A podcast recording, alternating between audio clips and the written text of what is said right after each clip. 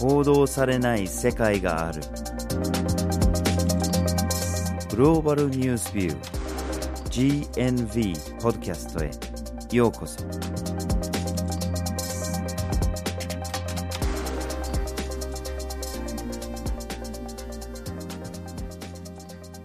今回のポッドキャストをお送りするのはバージル・ホーキンスと岩根あずさです。はい。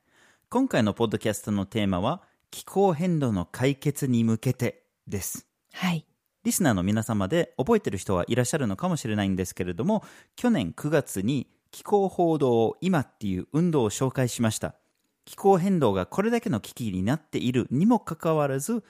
それに対する報道がその危機に見合ってないんじゃないかと、そういうような問題意識から始められたもので、世界各地からの報道機関が力を合わせてみんなで気候変動に関する報道をしていきましょうと、増やしていきましょうと、そういう運動ですね。このキャンペーンには世界の400の報道機関が参加しています。で GNB もその報道機関の一つとして参加をしています。で GNB で今までどんなことをやってきたかというともちろん気候変動に対する記事やポッドキャストをアップしているんですけども例えば国連事務総長のアントニオ・グテーレス氏へのインタビューに字幕をつけて GNB の YouTube、GNB のウェブサイトでアップしたりもしています。これぜひまだチェックしていない人はチェックしてみてください。はい。で、今回はそのキャンペーンの第2弾っていうことで、4月19日から26日まで、また気候変動に関する報道を集中的に増やしていきましょうということで、今回は地球の日、アースデーに合わせて行うキャンペーンです。そして今回のキャンペーンにはテーマが設定されてます。 Solutions ですね。解決策ですね。対策ですね。でなぜこれが大事かっていうと気候変動は危機ではあるんだけれどもこれまでだって危機だったしこれからも何十年も危機として続くわけだからひたすらそれに対する意識を高めるだけではダメであってそれをどうすればいいのかと聞く側も読む側もだってどうすればいいのかっていうのをやっぱり考えるヒント何かの解決につながるものにしなきゃいけないんじゃないかっていうことで今回のテーマは解決策を中心に発信していくということになりました。はい。そこで今日のポッドキャストではまずはじめに気候変動の危機について、二つ目に気候変動の解決について、最後に解決策の課題という3つの視点から見ていきたいと思います。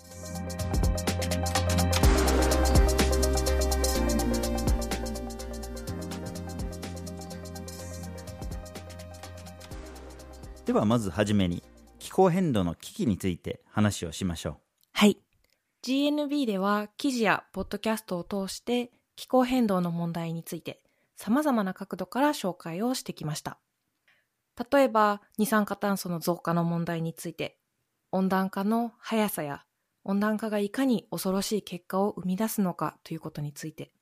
さらには気候アパルトヘイトと呼ばれる気候変動を原因とした貧富の差の拡大についてなどの問題を取り上げてきました。はい。で、去年の9月には気候行動サミットっていう大きなイベントが開かれて、世界各地から400万人以上の人たちがデモに参加したんですね、世界中で。この気候変動の問題を取り上げましょうっていう訴える人たち400万人が集まったイベントがあったり、一時期メディアにも注目された部分があったかと思います。で、その時にグレタ・ツンベリーという16歳の活動家が結構注目されるっていうこともあって、気候変動に関する注目が集まった部分があったと思います。ただ、その熱も冷め、報道がだんだん減ってきたんですよね。で、さらに今年に入ってから新型コロナウイルスというものが出てきまして、で、このウイルスが報道を独占することによって、気候変動に関する報道が激減したっていう現実もあるんですね。で、例えば NHK の国際報道を調べてみると、4月に入ってから新型コロナウイルスに関する報道がその90%も占めるっていうことがわかるんですね。うんこれほどに独占するっていうことですよね。はい。で、一方で、新型コロナウイルスと気候変動っていうところにもつながりがいくつかありまして、まあその一つがコロナウイルスの影響で産業も人の移動も激減したっていうことで、二酸化炭素の排出も大きく落ちてるんですね。で、ただこれはあくまでも一時的なものであって、経済がまた復活してくると、排出も上がってくるっていうのも見えてるんですよね。はい。ただ、この気候変動と私たち人間の経済活動、生活っていうのが密接に関わっているっていうところは、今回この新型コロナウイルスの問題で顕著に現れているというふうに言うことができるかもしれません。うん、しかし、気候変動に関する報道が激減しているということは、イコールで気候変動が解決に向かっているということではなくて、現在も様々な気候変動の問題っていうのが世界中で継続的に起こり続けています。今年に入ってからもいくつかの調査が深刻な気候変動の現状というのを報告し続けています。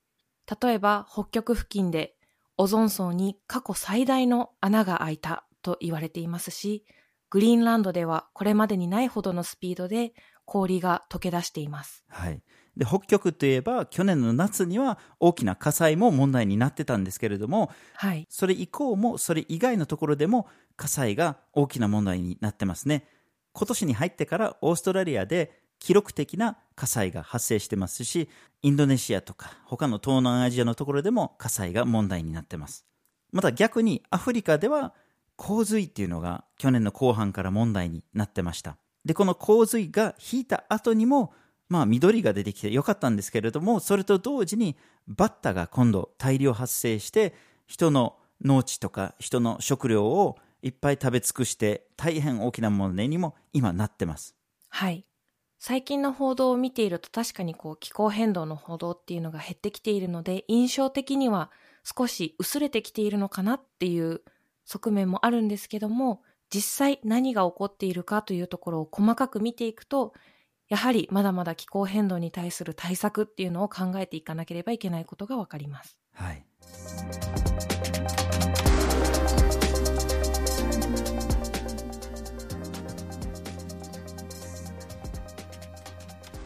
では次に気候変動の解決について見ていきましょう。はい。まあ、気候変動の解決といっても様々な側面がありますよね。様々なアクターが行動を取ることができますよね。国際機関とか政府とかができることもいっぱいあるんだけれども企業とか市民社会とか個人とかでもできることがたくさんあります。で多分この解決を考えるときに2つのパターンに分けなきゃいけないんじゃないかなと思うんです。一つは問題を悪化させないこと。つまりこれまで我々が地球を汚してるっていうか二酸化炭素を排出してると。それをその有害な活動を止めること、減らすこと。それが一つの大きなポイントだと思うんですけれども、もう一つは、いいように持っていくための改良、改善ですね。この側面からも解決策を考えることができるかと思います。両方は見なきゃいけないんじゃないかなと思います。はい。で、まず政府の話を、まあ、政府って言っても、もちろん国際組織での動きっていう意味での政府の活動があるんだけれども、国の中でどういうふうに統治するのか、どういうふうに何を規制するのかっていう側面もあるし、でもちろん国レベルだけじゃなくて、州とか県とか市とか村とか、いろんなレベルでいろんな行政ができることがたくさんあるんですよね。で、問題を悪化させない方っていうか、その害を減らすっていう意味では、例えば二酸化炭素の排出の目標を設定する。で、実施する。あるいはその国内での排出を規制するとか、何かの法律を作るとか、そういうところが注目されます。はい。で、この排出削減に向けた新たな方法として今注目されているものの中に、炭素税というものが考えられています。でこれはですね、二酸化炭素の排出について税金をかけていくというものでして、これはかなりのレベルで有効な手段なのではないかというふうに注目が集まりつつあります。はい。それ以外にも化石燃料への助成金をやめるというのも非常に大切なことだと思います。これまでいろんな国の政府が自国の化石燃料の産業に大きなお金を投入してきたんですけれども、それをやめていって、例えば再生可能エネルギーの方に回すとか、そういうようなことが考えられますね。で、そのお金を再生エネルギーの方に回すっていうところで、この改良の方に入るんですよね。で、ここで大きく注目されているのが、欧米などで導入が検討されているグリーンニューディールと呼ばれるものですね。つまり、社会を丸ごと変えていく、その化石燃料の方をフェイズアウトしていって、再生エネルギーを中心にしていくと。いろんな意味で社会を、国をグリーンな方に持っていくと。というような政策レベルですることですよね。で、そうするには莫大なお金がかかるのかもしれないんだけれども、逆に今行動を取らないと経済への負担がどんどん大きくなってしまうっていう逆の観点から考えなきゃいけないっていうこともありますし、このグリーンニューディールのやり方をうまくすれば、経済が逆に活性化するっていうこともできるんじゃないかというふうに言われてます。はい。このグリーンニューディールというのは国全体で取り組んでいくものなんですけども、ローカル、つまり地方行政のレベルでもできることというのがたくさんあります。でその中で今注目されているのが都市計画を見直していくということです。つまりこれはどういった街づくりを進めていくのか、私たちが持続可能に暮らしていける街を作っていく。それが気候変動の解決につながるような街を作っていくということです。はい、でその中の具体的な例としては、街のデザインを考え直して、二酸化炭素を排出する移動手段に頼らなくても、人々が快適に生活することができるように、街のデザイン自体を考え直すことであったりとか、うん、すぐに取り組めるものとしては、自転車専用レーンなどを拡充させることによって、人々が車やバイクというものに頼らないでも移動するような街を作っていくこと。それ以外にもですね、かなり劇的な変化を生むようなアイディアというのが様々なものが出てきています。はい。でそういうようなところにも企業とか産業とかもどうしても関わらなきゃいけないと思うんですけれどもここでまたその企業の方の役割についても考えたいと思います政府と同じように有害な活動をやめることといいように改良していくこの2つの役割は持ってるとは思うんですけれども例えばその有害な活動を止めるっていうところはやっぱり化石燃料関連のものですよねその発電所を作るとかあるいは銀行がそういう発電所に融資をするとか、あるいは投資家がそういうようなビジネスに投資するかしないかと。で結構最近の面白い動きとしては、年金ファンドとか、いろんな投資ファンドとかを経営している大きな大きな企業が化石燃料への融資はもうしない。化石燃料への投資はもうしないとかって決めちゃってる大手の投資ファンドとかっていうのが出てきてるところが面白い動きだなというふうに思います。はい。で一方で企業ができる現状を改善していくためのアクションとしても様々なものが考えられています。新たな技術などを開発するということが挙げられます。うん、再生エネルギー分野での新たな技術の開発であったりとか、例えば今取り組まれているものの中には、セメントというのは生産するときに莫大な量の二酸化炭素を排出するんですが、この二酸化炭素の排出を抑えた方法でのセメントの生産の技術なども考えられています。その他にも二酸化炭素を吸収するような素材、この素材を道路や建物の壁というものに使うことによって、今大気中に放出されている二酸化炭素をなるべく吸収していこうというような技術が作られています。はい、でここまで国と企業という2つのアクターを見てきたんですけども最後に個人私たち一人一人さらには市民社会といった私たちの身近なところからできるアクションについて見ていきたいと思います。でこの私たちができるアクションも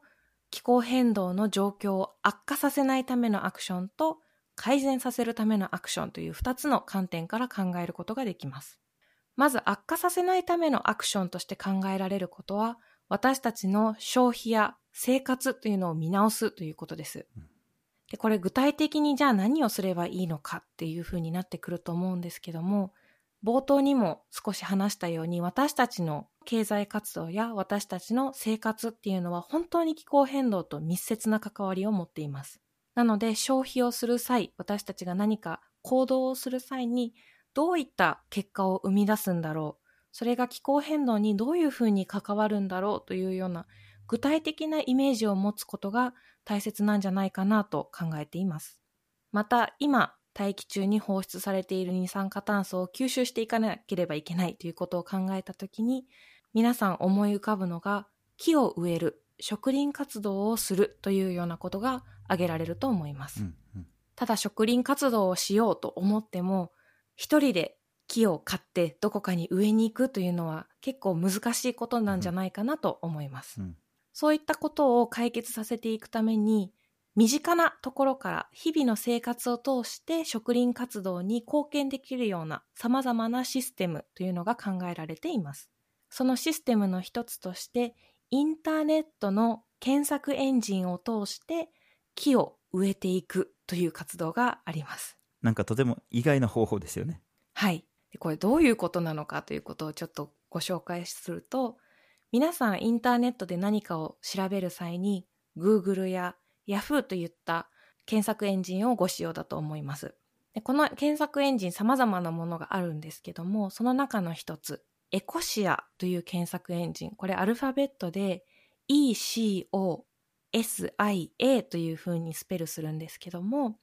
エコシアという検索エンジンを使って私たちがインターネットで何か検索をします。で私たち普段検索をする中で様々な広告というのが出てくるんですけども、この広告収入というのは検索エンジンの方に入る収入となります。うんで、エコシアの場合は、この広告収入を植林活動に当てているということにつながるんですね。うん。なので私たちは直接木を植えに行くというようなことはできなかったとしても、そういった今あるシステムをうまく使うことで、これ以上気候変動を悪化させないためのアクションというのを取ることができます。はい。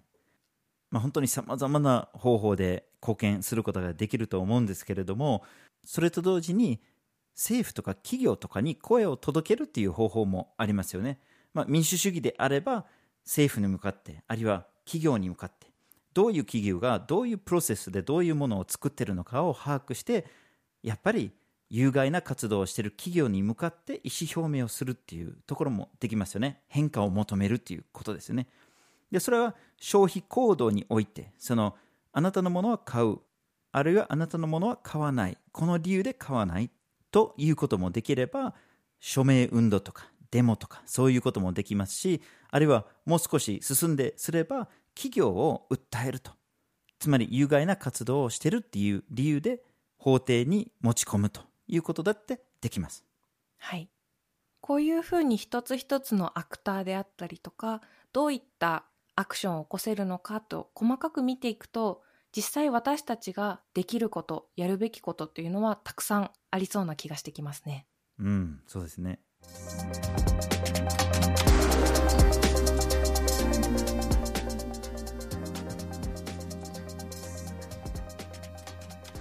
では最後に解決策の課題について話をしましょう。はい。で、こう様々な気候変動の議論っていうのを見ていくと、どうも解決策が新たな技術任せであったりとか、個人任せになってきているんじゃないかなということを私たちは結構危惧しています。うん、でどういうことかというと、例えば、レジ袋を断りましょうとか、ペットボトルの飲み物を飲む回数を減らしましょうっていうようなことがよく言われているんですけども、うん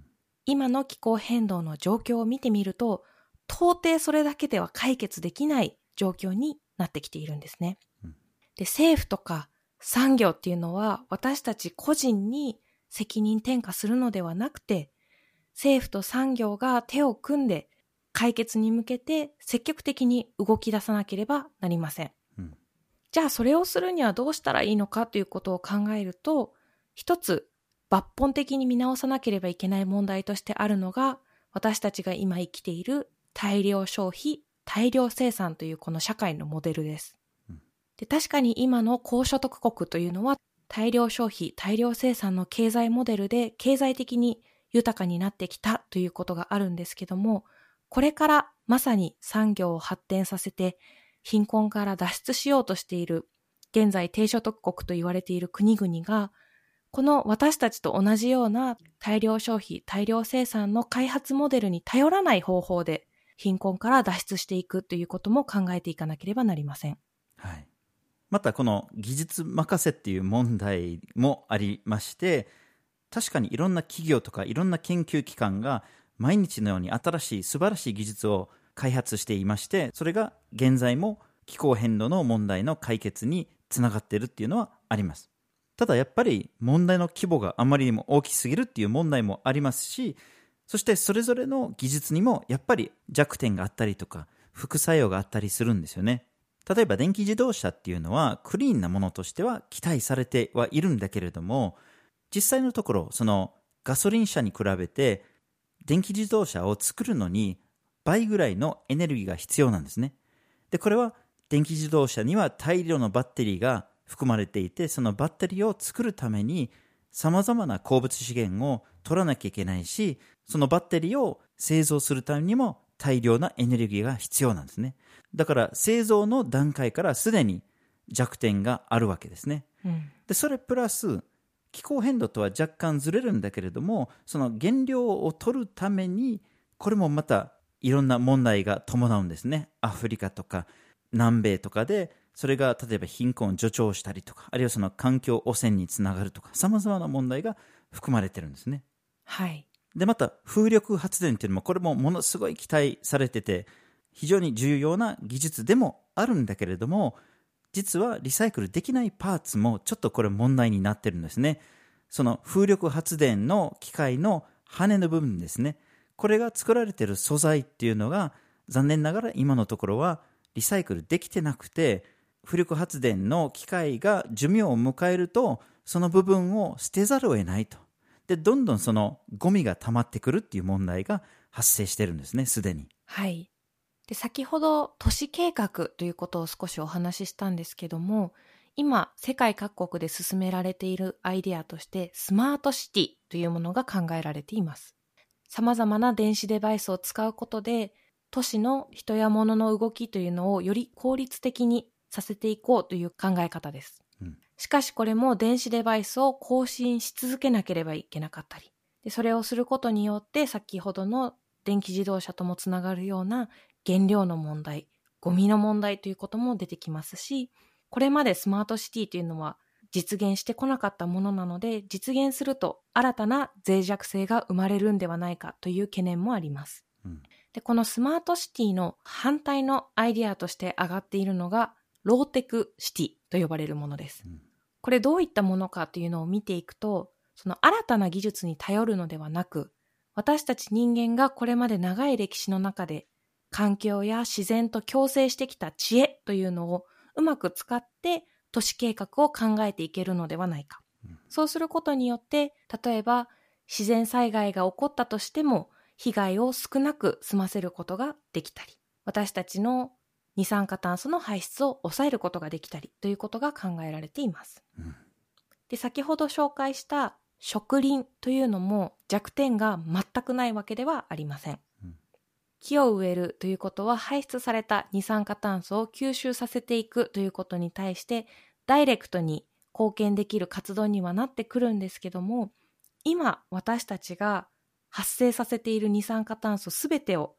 木を植えることで解決させることっていうのは難しいというふうに言われています。うん、加えて木というのはですね育つ過程で二酸化炭素をたくさん吸収していくんですけども育ちきると二酸化炭素の吸収っていうのはかなり落ちてしまったりとか止まってしまうんですね。なので植林というのも適切な管理が必要となってきます。うん、でさらに木っていうのはいつかはこう腐ってしまったりとかいつかは人間が切ったりすることになると思うんですけどもそうすると吸収された二酸化炭素というのはまた空気中に放出されることになります。なので今だけ植林を頑張ればいいのではなくてうまく自然の力を生かしながら私たちが気候変動に対して取り組んでいく必要があります。そうですよね、まあ、まとめますとこれだけの大きな問題があってこれだけのいろんなアクターがさまざまな角度から解決に取り組まなきゃいけない取り組んでいるんだけれども解決策にも弱点があったり常に改善していきながらやっていかなきゃいけないなっていう印象を受けますね。はい。で最後にもう一度新型コロナウイルスとの関連についてちょっとだけ話したいんですけれども実はさまざまなメディアで新型コロナウイルスと気候変動のつながりについて紹介されたりしてるんですよね。うん。でもちろん今回のウイルスとは全然限定ではないんだけれども森林伐採が進めば進むほどそして北極圏とかの氷が溶けてくるとこれまで人類が接していなかったような病原と接する機会が増えるんですね、なのでいろんな新たなウイルスとか菌とかが出てきてまたそれに対処しなきゃいけなくなっちゃうということもあるんですね。はい。なので今の問題ばかりにとらわれずにこれからの問題も視野にやっぱり入れていかなきゃいけないということだと思いますね。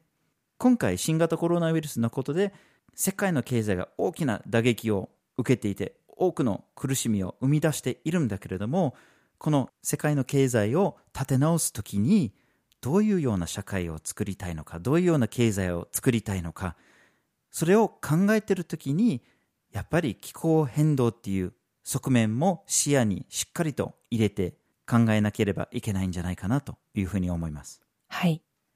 今回のポッドキャストでは、気候変動の解決に向けてというテーマでお送りしました。まずはじめに気候変動の危機について、二つ目に気候変動の解決について、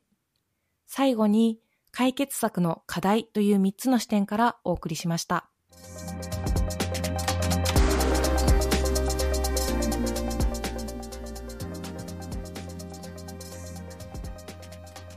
GNV は毎週木曜日19時に新しい記事をアップしています。火曜日と土曜日には一枚ワールドもアップしています。Twitter、Facebook、Instagram でも発信しています。